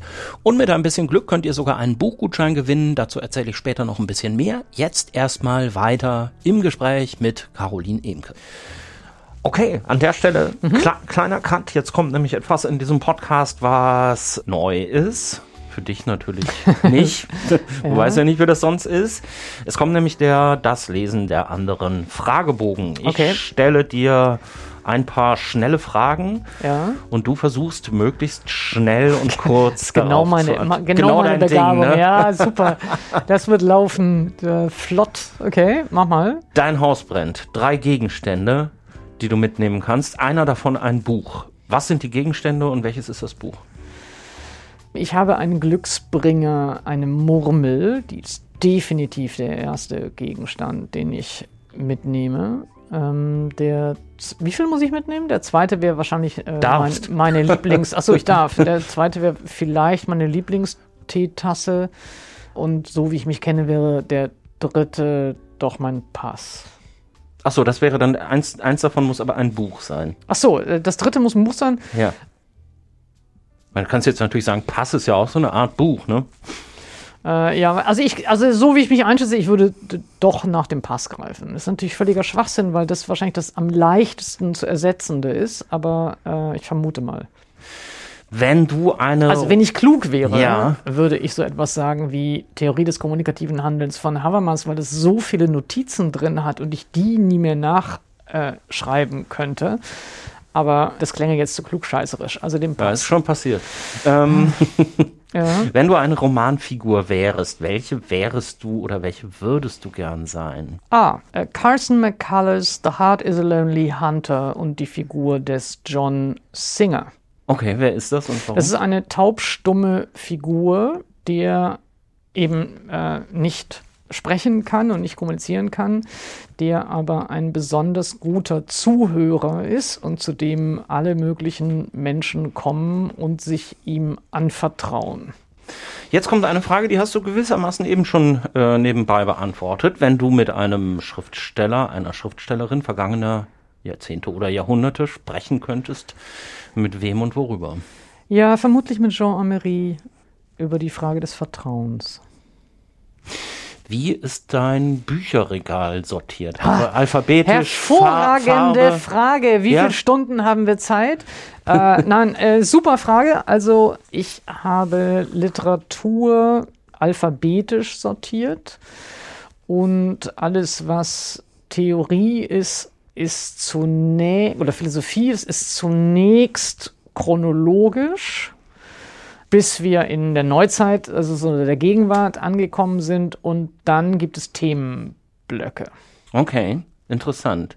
Ja, das Alphabetische ist für mich ja auch, oder ich finde das jetzt irgendwie total nachvollziehbar. Ich finde immer ganz lustig, dass es Leute gibt, die sagen, echt, so preußisch machst du das? Und ich denke immer, was, was, was, Nee, sonst könnte ich es einfach gar nicht wiederfinden. Gar nee, sonst, nicht, ja? Ich könnte sonst Bücher gar nicht wiederfinden. Also es, gar, also es ginge gar nicht anders. Und alphabetisch könnte ich jetzt eben bei, keine Ahnung, äh, gegenwärtigen Texten in Pusher Theorie der Philosophie, da würde ich mir jetzt nicht unbedingt immer alle Namen gemerkt haben, ja, sondern ja, eher die Themen. Muss man Bücher, wenn man angefangen hat, sie zu lesen, sie auch zu Ende lesen. Auf gar keinen Fall. Nee. Nee. Also ich kann Bücher anfangen und sie gegen die Wand klatschen oder. Hast du schon mal gemacht? Abbrechen, ja, Joyce. Oh, interessant. Ja, ja, also es gibt auch keinen Text von Joyce, den ich zu Ende gelesen habe. Habe ich auch noch nicht geschafft. Gegen die Wand geklatscht habe ich nur Brad Easton Ellis American Psycho, was allerdings so ein bisschen ähm, Fehleinschätzung, glaube ich, von mir war, weil es ja doch auf seine Art und Weise der Bloßstellung eines bestimmten Typus natürlich ein äh, total gutes Buch ist. Aber ich konnte es nicht ertragen. Ich hatte im WG-Zimmer immer noch eine Macke an der Stelle, wo ich dieses, wo ich dieses Buch an die Wand gepfeffert habe. So doll Achso, also gemacht. Martin Walsers, ein fliehendes Pferd. äh, auch Schullektüre. Grauenhaft. Ja. Äh, grauenhaft. Auch nie zu Ende gelesen. Okay. Ähm. Eselsecken oder Lesezeichen? Äh, Lesezeichen, aber vor allem, es hängt so ein bisschen davon ab, wie die Lesesituation war und ähm, oder ob ich auf Reisen war oder unterwegs war oder was zur Hand hatte, aber meistens lese ich mit Bleistift. Und ich gehöre zwar leider zu den Menschen, die sich jetzt nicht alle Texte genau merken können oder ich kann auch nicht gut Romane in, in der ganzen Fülle der Erzählung erinnern und wiedergeben. Aber günstigerweise haben viele Texte, wie gesagt, nicht alles hängt ein bisschen davon ab, wann ich sie wie gelesen habe, aber viele haben eben äh, Notizen oder Zeichen drin. Das beantwortet fast schon so ein bisschen die nächste Frage. E-Book oder gebundenes Buch? Ich habe noch nie ein Buch im E-Book gelesen. Ne? Nee das ist schon praktisch auch, immer irgendwie an der Supermarktkasse das Handy rauszuziehen und dann kann man da. Nee, in der Supermarktkasse stehe ich in der Supermarktkasse. Da lese ich gar nicht. Du müsstest dich für eine der beiden folgenden Dinge entscheiden. Oh, es geht schon, schon, wenn ich mich entscheiden soll, bin ich schon widerständig Pass beim auf, Zuhören. Also, pass auf, sag, jetzt, kommt's. kommt's. Schreiben oder lesen? Also nie mehr lesen oder nie mehr schreiben? Naja, also ich würde mal sagen, wenn ich mich entscheiden müsste, würde ich mich vermutlich fürs Lesen entscheiden, weil einfach ich damit mehr Zeit verbringen könnte als mit Schreiben. Also es ist einfach eine Beschäftigung, äh, bei der es keine Knappheit der Ressource gibt. Beim, beim Schreiben ist ja meine eigene Kreativität oder mein eigenes Denken die Ressource und das ist äh, ja nicht immer verfügbar. Nächste Entscheidungsfrage. Lesen oder Musik? Also nie mehr lesen oder nie mehr Musik hören? Oh, das ist einfach dann eher äh, nie mehr lesen. Echt? Also ja, also ich, äh, Musik hören könnte ich gar nicht verzichten. Also sagt man immer so. Ich meine, ja. in, in einer existenziell Extremsituation kann man natürlich auf alles verzichten oder man gewöhnt sich an alles, aber wenn ich das jetzt so, das ist ja eine, ist ja eine gemeine Fragestellung, ja, hm. dann würde ich sagen, ich bin abhängiger von Musik. Du sitzt auf dem Sofa mit dem Buch auf, das du dich den ganzen Tag schon gefreut hast.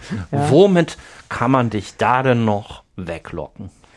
Ach, also ich würde mal sagen, BVB spielt gegen Manchester City, äh, wäre ja schon relativ leicht. Womit sollten Leute, die Bücher ausleihen und nicht zurückgeben, am besten bestraft werden? Das finde ich nicht so schlimm. Nee? Nee kann nicht, kann passieren. Dann bleibst da. Also ich würde mal sagen, man sollte irgendwas verleihen, nur wenn man auch bereit ist, es zu verschenken. Wenn man nicht bereit ist, es zu verschenken, dann finde ich, also potenziell belastet man dann immer, also das, ich, also mindestens ich kann mich überhaupt jetzt spontan überhaupt gar nicht daran erinnern, wann ich das letzte Mal ein Buch verliehen hätte, das mir nicht zurückgegeben, also, ne. Na, ich habe so eine naja, okay, vielleicht sollte ich mich da Also ich meine, vielleicht ist das eine gute Orientierung mit dem, mit dem, ja, für, ja, du findest die Frage? Nee, also ich würde jetzt sagen, entweder sagt man doch, äh, gib mir mal das Buch wieder. Ich brauche, also so, ich brauche das Buch ja. wieder. Äh, und dann kriegt man es oder nicht. Aber ich glaube, man soll, also wenn man jetzt ein Buch hätte, an dem man, also wie gesagt, jetzt, wenn das jetzt Bücher sind, in meinem Fall, die jetzt wirklich viel Notizen drin haben oder beschriftet sind oder so, ja. Das wäre natürlich schon was, bei dem es arg wäre, es zu verlieren. Also ich sag mal, ich habe mal ein Buch, nämlich Frank Witzels ich mal so 900 Seiten Roman mit endlos vielen äh, Anmerkungen darin. Das habe ich mal bei irgendeiner Veranstaltung liegen gelassen. Das ist natürlich eine Katastrophe, ja, so. Aber hätte ich das verliehen mit all meinen Notizen, weiß ich nicht, ja. Also insofern glaube ich, sollte man sich selber überlegen, ob man bereit ist zu verschenken und dann kann man es auch verleihen und wenn das nicht der Fall ist, will ich es auch nicht verleihen. Das ist eine schöne Antwort. Okay, das war der, das Lesen der anderen Fragebogen und wir kommen ähm, zu deinem nächsten Buch. Daniel, ja. Daniel äh, ich mache das jetzt einfach mal in der Reihenfolge, die ja, du vorgeschrieben nee, ist hast. ist auch richtig so. Daniel Mendelssohn, The Elusive Embrace. Genau. Was ist das denn? Äh, Daniel Mendelssohn ist ein sehr ungewöhnlicher Autor, finde ich. Also er ist zeitgenössisch, er lebt, ist, äh, lebt in New York, er ist Editor at Large des New York Review of Books, ist ein Filmkritiker, ein äh, Literaturkritiker, er ist Dozent für ja eben antike Texte, er ist Bestseller-Autor auch auf Deutsch, also es sind verschiedene Bücher von ihm erschienen. Ich glaube, in Deutschland das erfolgreichste war ein Buch, das hieß Die Verlorenen. Das ist die Geschichte von sechs äh, seiner Angehörigen, seiner Familienmitglieder, die im Holocaust äh, ermordet wurden. Und für mich ist eben äh, dieses Buch, The Elusive Embrace, das erste Buch, das mir von Daniel Mendelssohn in die Hände gefallen ist. Ich sage jetzt in die Hände gefallen, weil ich tatsächlich auch bei diesem Buch nicht erinnere, wie es zu mir gekommen ist. Es wird dieses Jahr auf Deutsch erscheinen. Ah ja. Äh, das ist für mich besonders schön, weil es eben ja für mich das berührendste seiner Bücher ist. Ich habe ihn inzwischen auch kennengelernt, also insofern ist das jetzt die erste Person von all den Texten, die ich mitgebracht habe, die, die mir eben als Person auch bekannt ist. Und Daniel Mendelssohn, also ich muss sagen, ist einer der Autoren, die ich besonders ver wirklich verehre mhm. und bei denen ich zum allerersten Mal das Gefühl hatte, dass das etwas, eine Art des Schreibens oder des Denkens oder das Genre des Schreibens eines wäre, das mir auch liegen würde. Zu dem ich mich so ins Verhältnis setzen könnte, dass ich sagen könnte, da gibt es etwas, eine ähnliche Ambition oder einen, einen ähnlicher Wunsch, sich zu artikulieren. Und das hat eben mit diesem Buch begonnen oder das ist in diesem Buch besonders stark. Das ist ein Essay, ein äh, subjektiver Essay, ein Essay, der ich sag, der etwas aus ähm, ja, der eigenen ähm, sehr privaten, sehr persönlichen, sehr intimen Welt des eigenen Begehrens äh, beschreibt. Daniel Mendelssohn äh, ist homosexuell. Und gleichzeitig, also während es diesen ganz persönlichen Ton hat, sehr auch innerlich freien Ton hat, äh, äh, ist es eben eine ausgesprochen äh, kluge Reflexion. Es ist ähm, in dem Fall ganz, ganz anders als ich und mit ganz anderen Bezügen als ich. Äh, sehr, sehr gebildet, sehr äh, äh, ja, humanistisch gebildet. Es gibt sehr, sehr viele. Achso, man muss dazu sagen, er ist auch noch Übersetzer. Mhm. Äh, das spielt hier auch eine Rolle. Es gibt sehr viele ähm, Verweise aufs Altgriechische. Es gibt Verweise zu ihm äh, klassischen Texten. Das ist alles, also hat, äh, haben wir die Verbindung zur Cassandra? Haben wir die Verbindung zur Cassandra, aber eben überhaupt gar keine Verbindung jetzt zu mir. Also die, hm. die, die, die Bezugsfäden reichen in ganz, ganz andere äh, äh, Themenfelder oder eben Bildungs- äh, oder Wissensgebiete hinein. Ähm, aber dieses Ja, also ich, ich, ich kenne kaum einen Autoren, der äh, so innerlich unabhängig ist wie Daniel Mendelssohn. Und es war eben für mich auch eine Beschreibung von Homosexualität, die für, also mindestens als ich den Text gelesen habe, das erste Mal war, dass jemand wirklich von der Lust erzählte, von der, mhm. von der Freude, von der Dissidenz, von der Widerständigkeit, von ja eben auch einem, einem schwulen promisken, also es ist sehr äh, selbstbewusst und, und lustvoll und leidenschaftlich und humorvoll wird die Promiskuität beschrieben. Und das ist das Besondere auch an diesem Buch, dann später eine äh, Familienkonstellation, eine, eine, ein Bezugsfeld in Daniel Mendelssohns Leben, in dem er eben Vater wird und das Buch lebt für mich davon, dass er vermeintliche Gegensätze, vermeintliche Widersprüche, vermeintliche Entweder-Oder Lebensformen beständig konterkariert, beständig unterläuft, beständig denen widerspricht. Und insofern ist es für mich eine, ja, es ist eine, ein Buch über die Lust, es ist ein Buch über, über Freiheit, wie ich es ja, beglückender kaum kenne. Ähm, und eben tatsächlich einer der wenigen Autoren, bei denen ich eine, eine, ja, ich für mich zumindest eine Ähnlichkeit in dem, in dem, in dem Genre dieses reflektierenden, aber auch subjektiven äh, erkennen kann. Und ich darf jetzt für die deutsche Ausgabe ein Vorwort schreiben. Ah ja. Okay, ja. aber das ist ja tatsächlich so ein bisschen das essayistische, ja. nachdenkliche, was aber vom Ich-Sagen ausgeht und von der eigenen Erfahrung, ist ja, was sich eigentlich durch dein Schreiben auch zieht.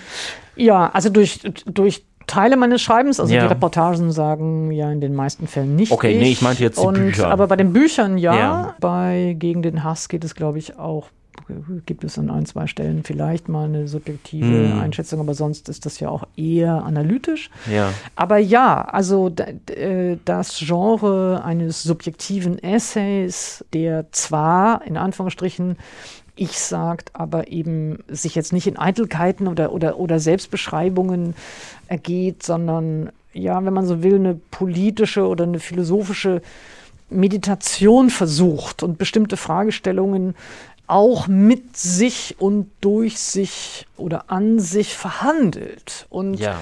darüber möglicherweise auch eher eben das Gegenteil von was Eitlem versucht, nämlich eher auch sichtbar macht, wer spricht da gerade, aus welcher Position spricht jemand, mit welchem Nichtwissen äh, spricht auch jemand.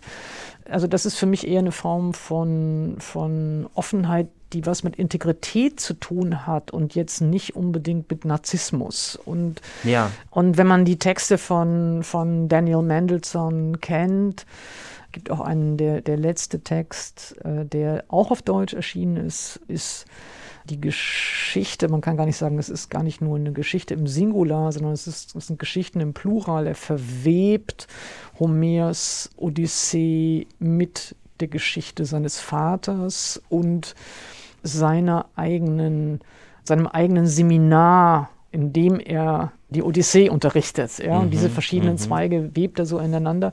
Auch das ist so ein Beispiel, in dem sehr, sehr persönliche, sehr ja, berührende Beschreibungen der Beziehung zu dem Vater oder der Familiengeschichte gibt und äh, sie trotzdem es eben gelingt, etwas Allgemeineres über Familie, über Beziehungen und auch übers Lernen äh, zu schreiben. Und äh, das ist etwas, was ich sagen würde, was Daniel Mendelssohn wie kaum jemand anders kann.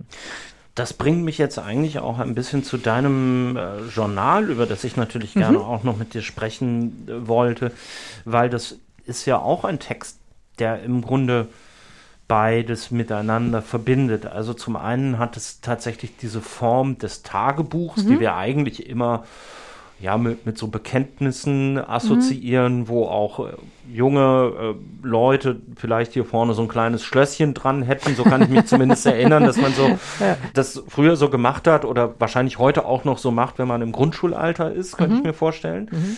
Einerseits wirklich subjektiv zu sein, von sich selbst auszugehen, mhm. da dann aber nicht stehen zu bleiben, sondern von vornherein, und das war dir ja auch klar, als du angefangen hast, dieses öffentliche Tagebuch zu führen, Untertitel Tagebuch in Zeiten der Pandemie, also wo du dich selbst auch wiederum einsortierst in ein gesellschaftliches Ganzes und dich damit in Beziehung setzt. Ja, also es ist in der Tat, es ist natürlich kein Tagebuch, das äh, äh, Steht jetzt nicht drin, was du gegessen hast. So. Nein, also und das, ja, also es ist eben nicht ein, ein, ein intimes Tagebuch, von dem man hofft, dass es nie jemand findet und in dem man nur, nur sich selbst sozusagen Auskunft gibt, sondern es ist eben ein Tagebuch aus einer bestimmten Zeit, von der man schon zu Beginn wusste, dass sie eine historische Zäsur wäre. Ja. Also es war im,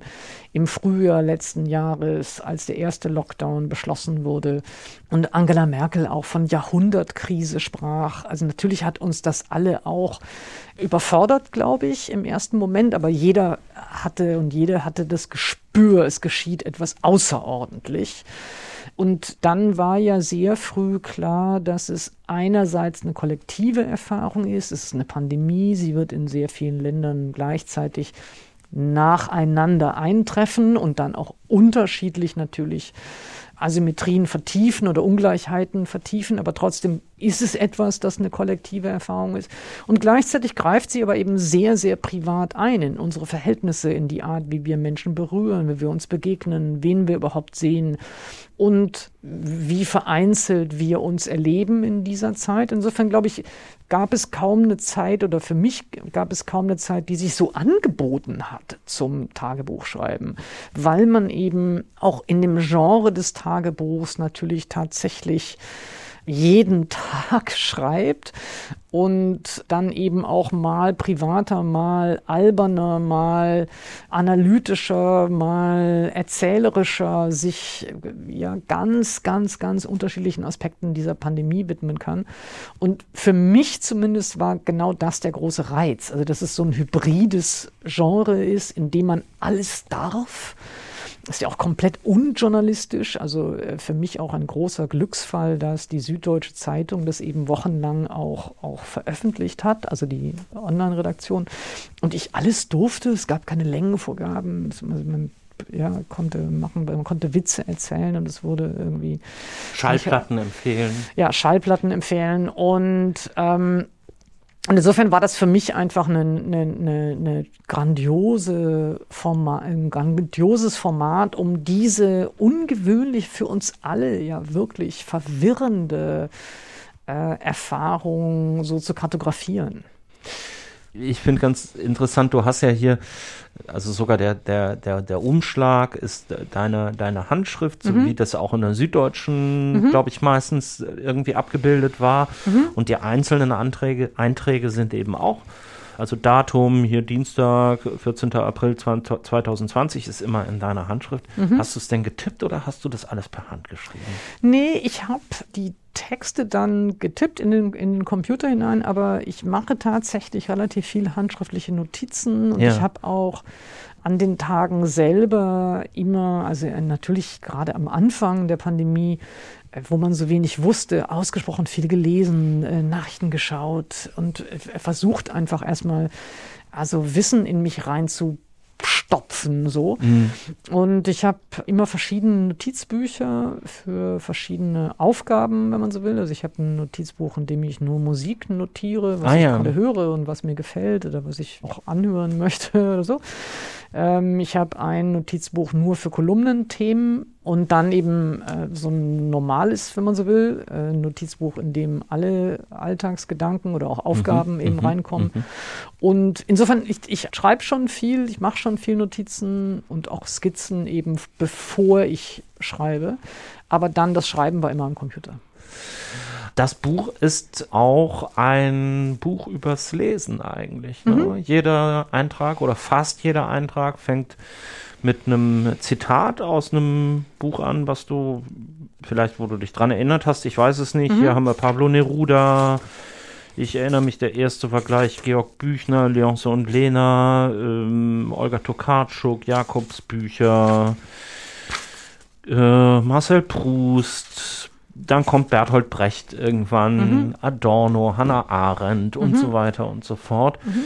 Waren das Sachen, die du dann auch jeweils nochmal aus dem Regal ja, genommen klar, hast. Also ich ja. kann jetzt nicht alle, äh, um Gottes Willen, ich gehöre jetzt nee, nicht so zu den, also gemeint, hab, so Freunde ja. habe ich auch, also die dann so Sachen auswendig wüssten. Nee, das bin ich jetzt nicht. Also ich bin kein nerdige, keine nerdige äh, Leserin, aber mir sind ja, ich lebe eben mit und in Texten und äh, mit und in Büchern und ich denke beim Schreiben eben schon auch immer über andere Bezüge nach hm. und ich finde das eben eine Form von, ja, also einem, einem einerseits auch äh, sichtbar machen, woher man seine Anregungen zieht oder eben sichtbar und nachvollziehbar machen. Mhm ja, was einen inspiriert hat oder worüber man nachgedacht hat. Ähm, und dann ist es natürlich auch immer eine Form von Respektbekundung. Also die, die, Beispiele, die du jetzt genannt hast, waren jetzt eher so klassische Verweise, aber es sind natürlich auch ganz zeitgenössische, also das Ocean Wong kommt. Stimmt, kommt sehr viel vor. Kommt ja. sehr viel vor. Und also insofern sind es natürlich auch immer, es ist ja auch immer ein Tribut zollen oder mhm. Anerkennung zollen oder auch immer eine Möglichkeit, ja, eine Vielfalt in der Literatur und eine, ja, eine Vielfalt von Perspektiven, eine Vielfalt von Erfahrungen immer hineinzubringen. Also ich glaube, das Risiko bei einem solchen Text oder eben bei, immer beim Schreiben ist natürlich, dass man ja eine verengte Perspektive hat, dass es nur aus der Erfahrung von Caroline Emke aus Berlin ja, äh, ja. Äh, etwas wiedergeben kann. Und man widersteht dem natürlich, indem man zumindest versucht, ja, das Feld zu öffnen, äh, andere, andere Blicke, andere, andere Personen, andere Bezüge reinzunehmen. Und, und dann ist es einfach Teil meines Lebens. Also es ist so, denke ich eben, so fühle ich. Ja, ich äh, habe auch gedacht, das ist ja, sagt ja etwas darüber, als was für eine Art Mensch man sich begreift. Also wie du jetzt gerade gesagt hast, es soll nicht nur diese Verengung sein auf meine vermeintlich ablösbare ureigene Erfahrung Caroline genau. Emke aus Berlin, sondern eher als ich begreife mich als ein gesellschaftliches und politisches Wesen. Ja, ich glaube, es ist jetzt äh, weniger sozusagen Gestus der Distinktion. Also es geht jetzt, also ehrlich gesagt, dafür bin ich jetzt einfach viel zu viel Intellektuelle, als dass ich jetzt irgendwie darstellen müsste, wie viel ich lese. Das ist natürlich Quatsch. Nee, nee, das ja, ist klar. Sondern, sondern ähm, es ist einfach eher also es ist für mich einfach eine Bereicherung von einem Text, der sonst einfach nicht nur von mir spreche, weil das gibt es ja gar nicht nur von mir sprechen. Ja, genau. wenn ich von mir spreche, spreche ich natürlich, so verstehe ich es, dieses wunderbare Gespräch auch heute. Natürlich spreche ich als diejenige, die von so und so vielen Texten geprägt und durchdrungen und durchzogen ist. Und ich wäre nicht die, die hier vor dir sitzt, ohne all die Literatur, aber auch ohne all die Musik, die ich gehört habe, auch natürlich ohne die Landschaften, die ich gesehen habe oder ohne die Freundinnen, die mich begleitet und geprägt haben, ja. Und insofern wäre es mir eher, also ich müsste mich amputieren. Ich müsste mir was wegnehmen, ich müsste mir was verbieten, wenn ich nicht auch auf die Texte verweisen dürfte, die dazugehören für mich. Also ist Schreiben für dich eigentlich auch immer lesen? Ja, immer, natürlich. Ja, natürlich. Also und es gibt natürlich auch Passagen, die aufbauen auf dem, was ich gelesen habe, ohne dass es dort ein Zitat gibt. Ja. Hm, hm. Aber ja, ich glaube, das ist äh, so wie, wie, also ich vermute jemand, der Schreiner ist oder ein Handwerk hat oder eine besondere Kunstfertigkeit, wird vermutlich immer in allem, was er tut, wird auch das enthalten sein, was er schon an früheren Werkbänken oder eben an, an früheren äh, Holzstücken äh, oder Möbel, äh, Möbeln, die er, die er zusammenschreinert, gelernt hat. Ja, und so ist das. Auf welchen Stühlen er schon gesessen hat.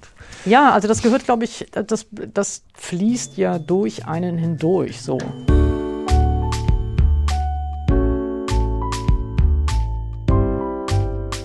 Ihr hört das Lesen der anderen. Der Podcast, der entsteht mit der Unterstützung vieler freundlicher Menschen, die sich dazu entschlossen haben, eine Mitgliedschaft bei Steady abzuschließen und die dafür unter anderem automatisch an einer Verlosung teilnehmen. In jeder Folge kann ich einen 30 Euro Buchgutschein von Genial Lokal verlosen. Genial Lokal, das ist ein Verbund von 700 unabhängigen Buchhandlungen. Die betreiben zusammen einen Online-Shop. Das heißt, ihr könnt euch da ganz bequem auf geniallokal.de eure Bücher nach Hause liefern lassen und ihr unterstützt gleichzeitig den lokalen Buchhandel. Schaut doch einfach mal auf geniallokal.de.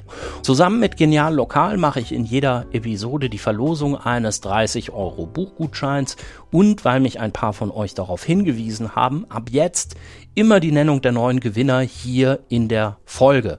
In den letzten drei Folgen haben gewonnen Marco, Wolfram und Helge. Eure Buchgutscheine müssten per Mail bei euch angekommen sein. Viel Spaß mit euren Büchern und wenn ihr jetzt auch gerne einen Gutschein gewinnen möchtet, dann schaut euch doch mal um auf das Lesen der anderen.de slash unterstützen. So, und jetzt geht's auch wieder weiter im Gespräch mit Caroline Emke. Wir haben noch ein Buch auf deiner Liste und das ist äh, Claudia Rankin oder Claudia Rankin, ich weiß nicht, wie man sie Claudia Rankin. Claudia Rankin, Citizen. Genau, das ist eine ähm, auch zeitgenössische, noch lebende amerikanische Autorin, eine schwarze Amerikanerin, die ein Buch geschrieben hat, das ein, ein lyrischer, ich würde mal sagen, Wurf ist, der Citizen heißt. Ich glaube, es ist auch genauso auf Deutsch betitelt. Sie ist für mich sehr, sehr, sehr schwer zu beschreibende Autorin, weil sie im Grunde genommen die Erfahrung, ja, die schwarze Erfahrung, die Erfahrung schwarzen Lebens, die Erfahrung schwarzer Marginalisierung, die Erfahrung schwarzer Unsichtbarkeit, wie Ralph Allison es genannt hätte, in in diesem Buch eben in Citizen beschreibt als eine Ansammlung von Miniaturen, muss man sagen, die sehr, sehr unterschiedlich erstmal daherkommen. Das können Erzählungen sein, das können eben sehr poetische, sehr verdichtete Beschreibungen sein, die im in einem riesigen Spektrum äh, des Alltagslebens auftauchen können, als Beobachtungen, als eben Wiedergaben von Erfahrungen. Und ja, also ich, ich, ich, ich finde sie ein Unikat, muss ich sagen, unter den zeitgenössischen LyrikerInnen oder eben SchriftstellerInnen. Und es gibt jetzt auch noch ein, ein neues Buch, aber dieses Citizen, muss ich sagen, ist für mich ein ganz, ganz in der Form berückend originelles Buch. Also weil es eben so, so ein Hybrid ist. ich habe da eben reingelesen und mhm. es fängt erstmal doch eher so wie ähm, autobiografisch betrachtende situative Prosa an. Also warum es Lyrik sein sollte, hat sich mir jetzt auf den ersten zehn oder so Seiten, glaube ich, noch nicht ganz erschlossen. Ja, also es gibt schon was, es hat schon auch eine sehr, sehr starke äh, rhythmische Klangfarbe. Es gibt auch, also so war zumindest mein, mein Eindruck, ganz starke Verdichtungen von Situationen, die, die ja, also so verknappt auch sind, dass ich deswegen glaube, dass das Lyrische dort dass es eine poetische An, ja, eine poetische Ambition auch hat. Und das heißt ja im Untertitel, glaube ich, auch ein American Lyric mhm, oder so. Ne? Genau. Ne? Ja. Und ja, also wenn, wenn es, wenn es, wenn man sozusagen über das, das Lesen der anderen spricht und wenn man eben Bücher mitbringt, dann fand ich es für mich jetzt eben auch wichtig, was mitzubringen, was ich jetzt, also was sozusagen jetzt frisch ist, was, ja. was einen äh, ja eben in der in den letzten Jahren einem aufgetaucht ist und ja erstmal so umgehauen hat. Und das war bei, bei diesem Text übrigens auch etwas, das äh, mich in manchen Passagen auch an Jean Amery erinnerte, äh, auch wenn es natürlich völlig andere Kontexte, ganz, ganz andere äh, äh Figuren und Perspektiven sind. Aber der Zorn darin, das, mhm. das, das, die leuchtende Empörung und das gefällt mir sehr, sehr gut. Also, dass das auch äh, Unversöhnliche vielleicht, dass das einen auch konfrontiert mit dieser Erfahrung. Ja, also, ein, also mich als weiße Person, ja, einfach natürlich auch ja, ausliefert der Frage, wie ich als Weiße damit verwoben bin, mit dem Unrecht, unter dem eben schwarze Menschen äh, äh, historisch und eben auch gegenwärtig immer noch leiden. Ja? Also deswegen ist das ein, ein, ein Text, den man sich auch aussetzen muss. So. Mhm. Das ist mir, glaube ich, auch sehr wichtig bei Büchern, dass, dass Bücher eben ja, finde ich in einer anderen Weise als kürzere Formate oder eben jetzt als journalistische Texte, dass man sich ihnen auch hingeben muss. Also allein vom Zeitaufwand, aber ja. eben sich auch anders von ihnen, wenn sie einen dann erfassen und wenn sie einen hineinziehen, sozusagen auch ausliefert. Also ich kann äh, allen nur, äh, also alle Bücher natürlich empfehlen. Darf man das in der Sendung? Darf natürlich. Man, darf, darf also ich würde ja. natürlich alle Texte empfehlen, wobei sie ganz, ganz unterschiedliche ja, sie erzeugen ganz unterschiedliche Emotionen, glaube ich. Wenn ich jetzt darüber nachdenke, was erzeugen all die Bücher, die ich jetzt mitgebracht habe, eigentlich für Affekte oder, oder wie liefert man sich ihnen aus? Geschieht sicherlich ganz unterschiedliches. Man muss sie ja nicht alle hintereinander weglesen. Nee, genau. aber, ich, aber ich kann alle und würde alle äh, mit großer Leidenschaft empfehlen und klar, deswegen, also so wie sie in mein Leben eingegriffen haben, wie wir jetzt äh, besprochen haben, ist das natürlich ganz individuell und es werden natürlich andere, äh, andere Bücher nennen, aber diese auf jeden Fall würde ich mit großer Leidenschaft und Freude empfehlen. Sag mal, jetzt hatten wir zwei unterschiedliche Bücher zum Schluss, den Daniel äh, Mendelssohn mhm. und äh, Claudia Rankin. Das eine eher jetzt auf der essayistischen mhm. Seite und das mhm. andere eher auf der belletristischen Seite, mhm. vielleicht, wenn man mhm. so sagt, Lyrik. Mhm. Kommt das für dich denn vielleicht eigentlich auch nochmal, dass du vom Mendelssohnschen in das Rankinsche Lager hinüberwechselst? Also schreibst du nochmal auch belletristisch oder siehst du das für dich nicht? Mm, nein, also ich bin leider komplett unkreativ. Also ich kann gar nicht, ich habe keine starke Fantasie oder, oder keine unabhängige Vorstellungskraft sozusagen. Insofern glaube ich das nicht, aber ich kann mir schon vorstellen, dass sozusagen die literarischeren Elemente immer stärker werden. Und die sind sicherlich, also wenn ich jetzt über meine eigenen Texte nachdenken würde, bei Wie wir begehren am stärksten.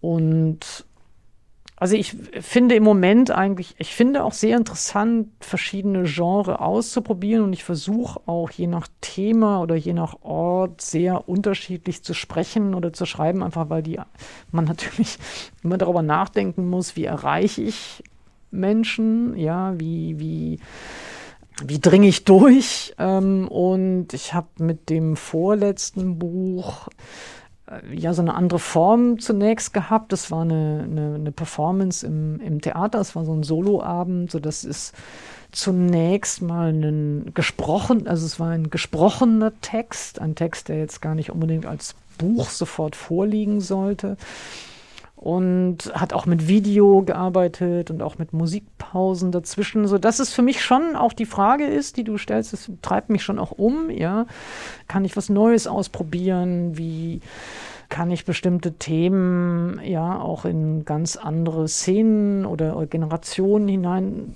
tragen. Ja, ich bin ja gar nicht mehr ganz sicher, lesen eigentlich dann immer noch die nächsten Generationen immer noch echt so dicke Bücher oder muss man was anderes ausprobieren oder insofern treibt mich das schon um und ich glaube, das muss uns auch umtreiben. Also jetzt einfach als politisch wache engagiert, also jetzt politisch engagierte Menschen müssen sich diese Frage stellen, wo sprechen, wie sprechen, ja, und ich kann mir jetzt also ich kann mir jetzt für mich keine Belletristik vorstellen, aber ich kann mir vorstellen, dass ich, dass ich eben experimentiere mit anderen Formaten. Mal gucken.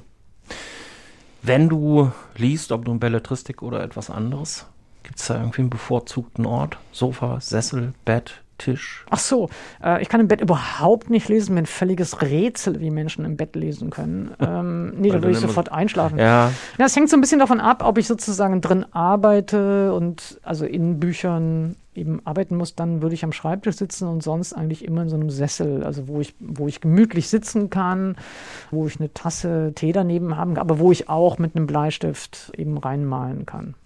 Und keinen Beuteltee. Nee. Also wenn ich es wenn bei mir zu Hause nicht. Also ich, ich, das ist jetzt inzwischen schon so legendär bei mir, äh, dass immer alle Leute schon neulich äh, bin ich zu jemandem gekommen und ich habe so panisch gesagt, aber ich habe nur Beuteltee. Also natürlich, ich, ich trinke das auch, aber äh, ja, ich weiß nicht, das ist wahrscheinlich wie für Kaffeetrinker, äh, ich weiß nicht, äh, Instant Coffee oder so.